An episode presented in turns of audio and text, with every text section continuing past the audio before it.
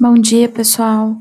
Hoje nós temos aula, é, oitavo ano, de 9 às 9h40 e nonos anos, de 8h10 às 8h50. A partir dessa semana agora, os plantões vão ser a cada 15 dias.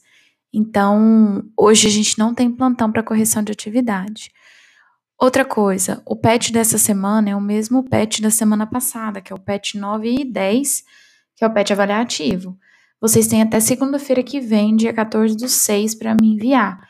Então, quem ainda não fez, por favor, entra lá no Google Classroom ou no meu site e acessa o, a atividade, o PET 910 para fazer.